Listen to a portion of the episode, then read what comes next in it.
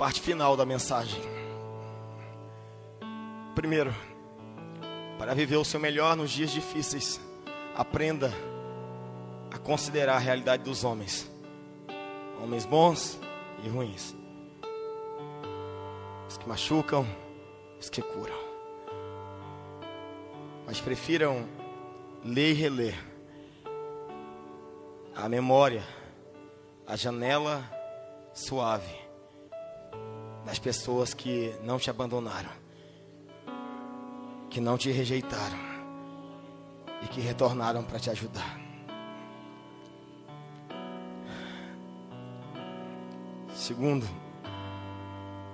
se você quer viver o seu melhor nos dias mais difíceis da sua vida, aprenda a desfrutar da realidade de Deus.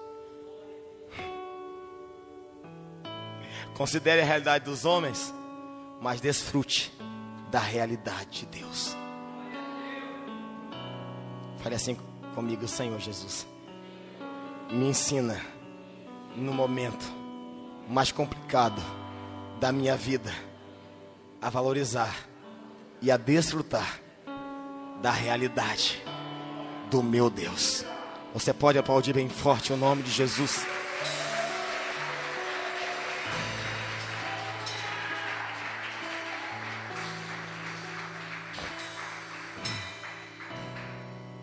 Pastor, o texto me fala sobre isso, fala. O texto fala sobre isso. O apóstolo considerou a realidade dos homens. Ele entendeu que existem homens bons, mas também existem ruins. Ele entendeu que existem pessoas que o ajudam, mas também existem pessoas que o, o distanciam. Mas o que Paulo mais entendeu, ou o que Paulo mais deixou penetrar no teu coração, é que no meio do momento mais crítico de nossa vida, precisamos aprender a desfrutar da realidade de Deus.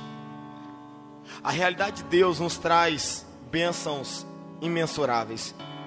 Eu quero citar quatro delas que esse texto fala.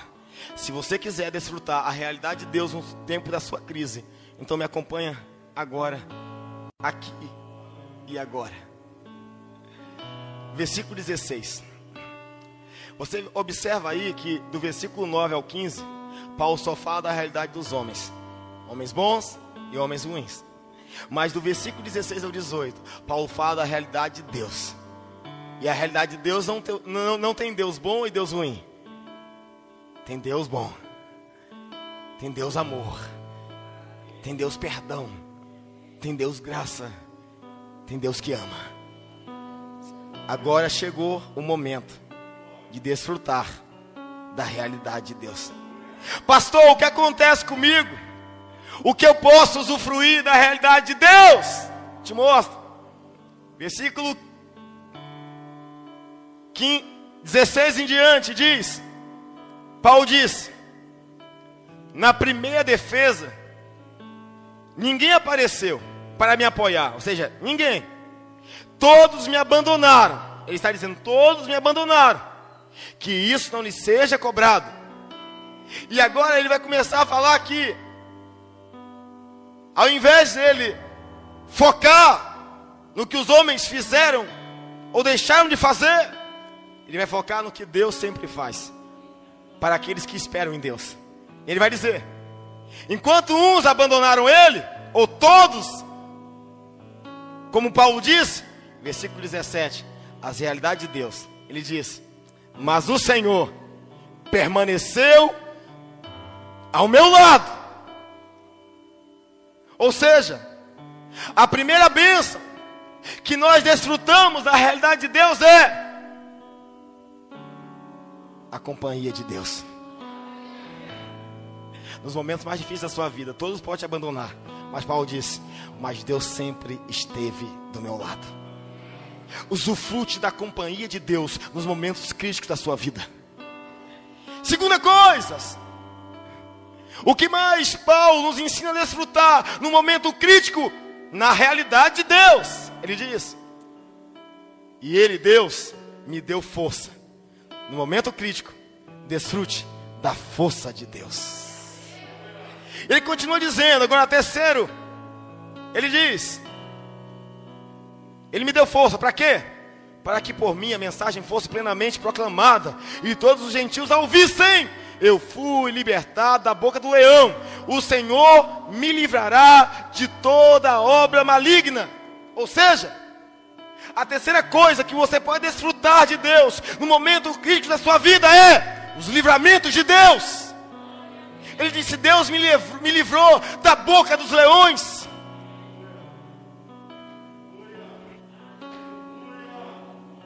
Olha que coisa linda!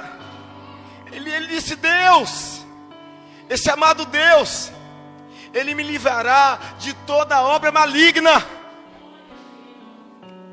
A realidade de Deus traz para você o cuidado, a companhia, a força de Deus, o livramento de Deus.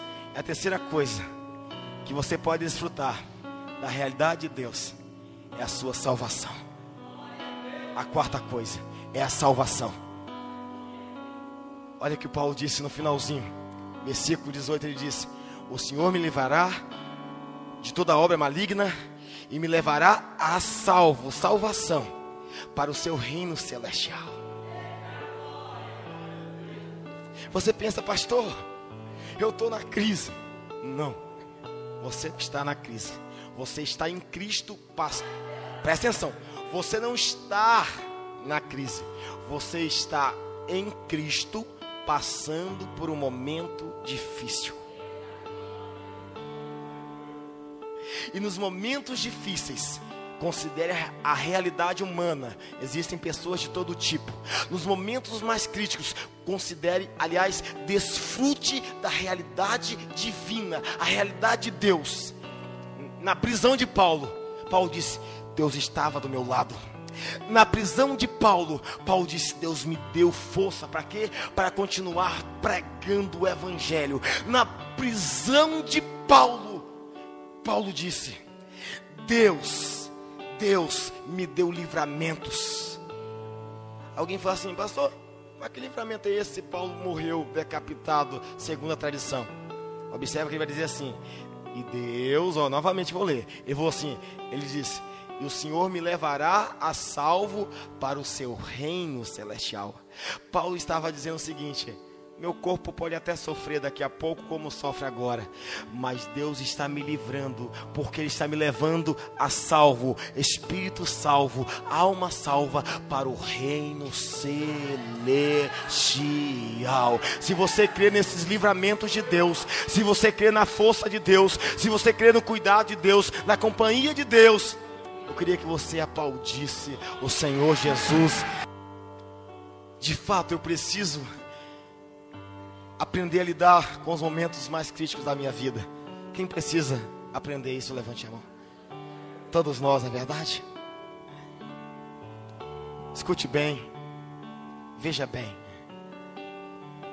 Homens grandes, mulheres grandes, continuam grandes nos momentos críticos.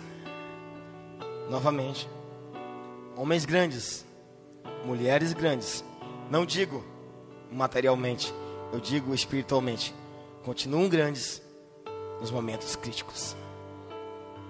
Porque o momento crítico não pode mudar quem eu sou.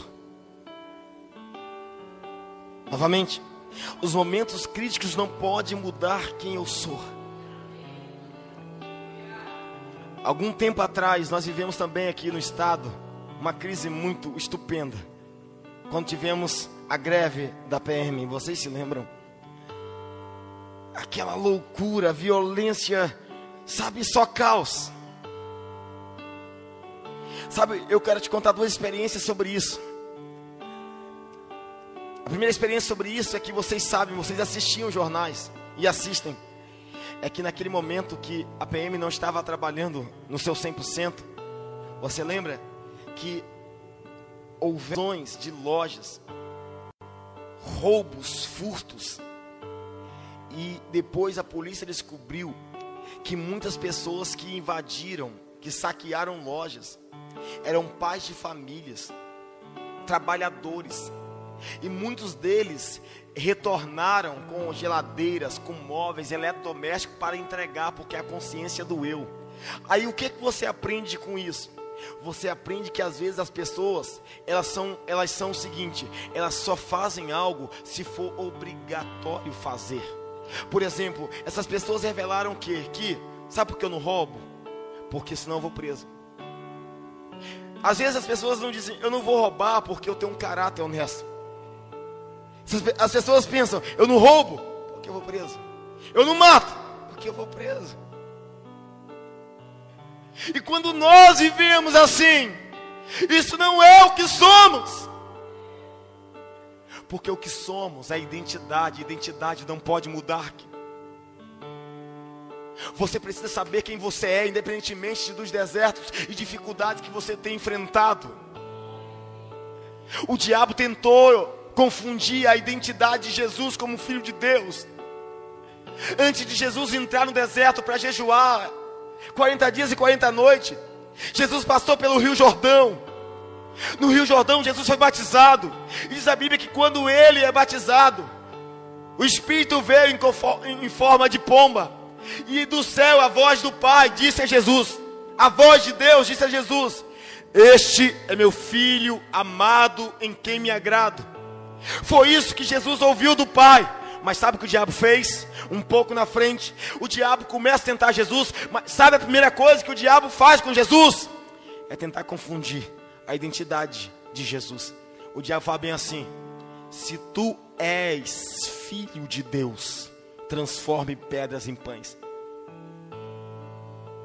O diabo vai direto tentar confundir a identidade de quem Jesus era. Ou seja, Jesus, se tu és filho mesmo, por que está nesse deserto passando essa fome aí? Isso que o diabo estava dizendo para Jesus. Mas Jesus disse assim, parafraseando: Olha aí, diabo, eu sou tão filho, eu sou tão filho, que eu leio a Escritura, e eu sei que também está escrito: que nem só de pão viverá o homem, mas de toda a palavra que sai da boca do meu Pai, do meu Pai, do meu Pai.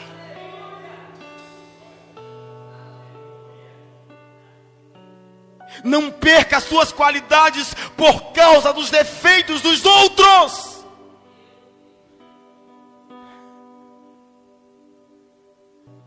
Alguns da igreja, eu falo da igreja, do povo que eu faço parte. Eu tenho um grupo da igreja. Quando chegou a greve dos policiais, eu deixei rolar para ver até onde ia. O grupo da igreja. Três dias. Os irmãos da igreja só postavam morte. E aí um mandava um vídeo. Teve tiroteio aqui na minha porta, morreu dois. Ó, oh, Laranjeiras não vai não, tá matando, tá roubando, tá assaltando, mataram 50, mataram 100. Três dias, e eu deixei. Ai, ferido, machucado, e os irmãos, no grupo da igreja, só morte, tragédia, morte, tragédia. Três dias, nenhum deles postaram nenhum versículo. Sabe por quê? Porque aquele momento de crise confundiu a identidade de filho. Filho de Deus não pensa nas crises do mundo Filho de Deus pensa nas prosperidades e provisões de Deus.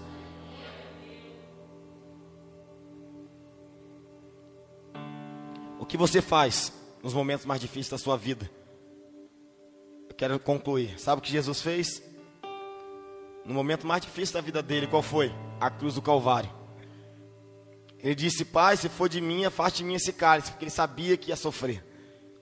Mas o que Jesus fez no, no último dia mais difícil da vida dele, nas últimas horas mais difíceis de Jesus, o que, que ele fez? A Bíblia registra sete frases, as sete frases da cruz que Cristo mencionou no momento de mais de maior desespero em sua vida. Só que eu não vou declarar aqui as sete frases, mas vou mencionar três. Enquanto Jesus estava na cruz, presta atenção pregado no madeiro, sangrando, morrendo aos poucos fisicamente, sentindo dor imensurável. Sabe o que ele fala? Lucas 23, 34, Jesus diz: Pai, perdoa, porque eles não sabem o que fazem. No momento mais difícil de Jesus, ele perdoou os próprios que os crucificaram na cruz. Segundo, sabe o que Jesus fez nas últimas horas de vida? Ele disse, quero usar só três frases de sete. Lucas 23, 43, Jesus disse: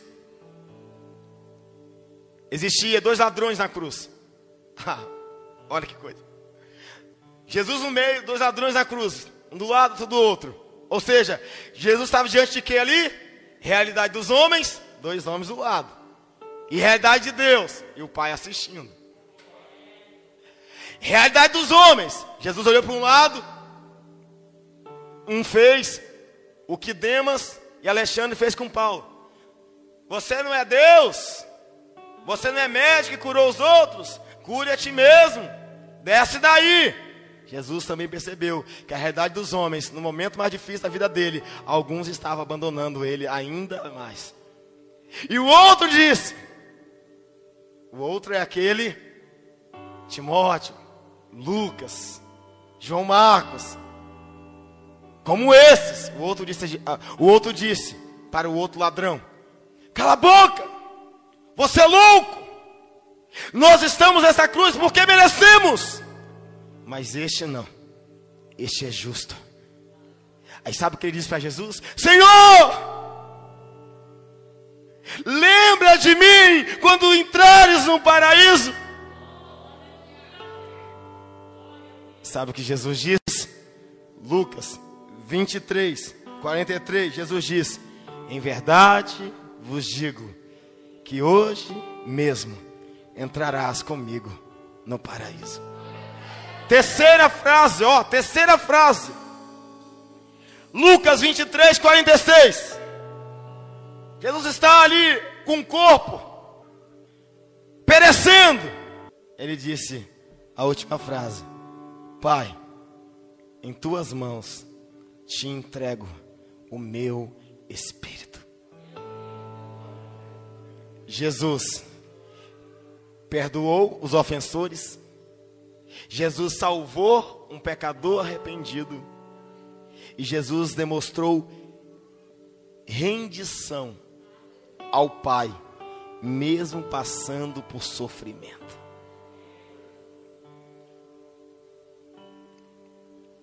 O que você anda fazendo nos últimos dias ou nos dias mais difíceis da sua vida?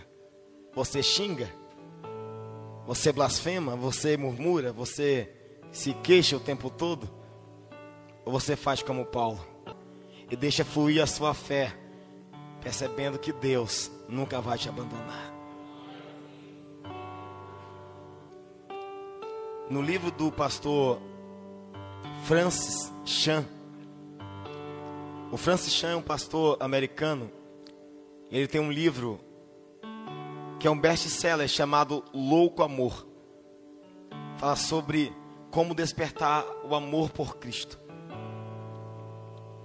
Neste livro do pastor Francis Chan, ele conta um testemunho de um amor, de um amor intenso que a avó da sua esposa tinha por Jesus uma senhora chamada Dona Clara. Pastor Francis Chan diz que um dia aquela cristã com os cabelos brancos despertou o coração dele para amar mais a Jesus. Ele diz que um dia reuniu a família toda. E toda a família foi para um teatro. Estavam assistindo um espetáculo lindo. Presta atenção. E no meio do espetáculo, o pastor Francis Chan, ele olhou para a dona Clara, avó da sua esposa, e falou bem assim: Vó Clara, o que a senhora está achando do espetáculo? Ele disse que a avó Clara falou no ouvido dele bem baixinho: Meu querido, para dizer a verdade, este não era o lugar que eu queria estar. Aí ele disse: Por que, vó Clara? A vó Clara disse: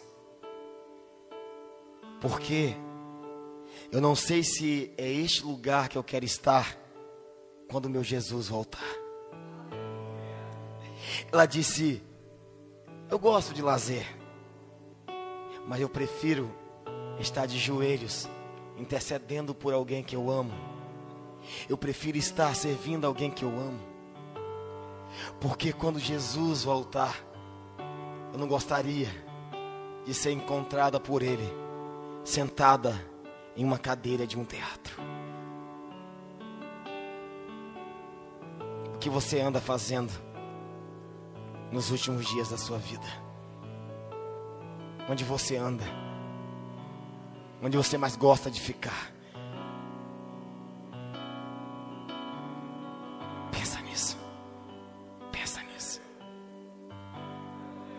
Abra tuas mãos. Eu quero orar por você. Senhor Jesus. Quero abençoar o povo que está me ouvindo agora. Aqueles que estão mergulhados nessa mensagem, nessa pregação. Que eles voltem para casa abençoados, direcionados por esta mensagem. Que eles possam aprender a fluir de si mesmo o melhor que eles podem, mesmo nos momentos mais difíceis das suas vidas. Que eles aprendam com o apóstolo Paulo, que eles aprendam com a avó Clara, que eles aprendam com o maior, que é o Senhor Jesus que nós venhamos a aprender que nos momentos mais críticos de nossa vida, devemos considerar a realidade dos homens, homens difíceis e homens bons. E devemos desfrutar da realidade de Deus, porque Deus sempre estará conosco, cuidando de nós, nos levando em salvação, em nome de Jesus. Amém. Que Deus te abençoe.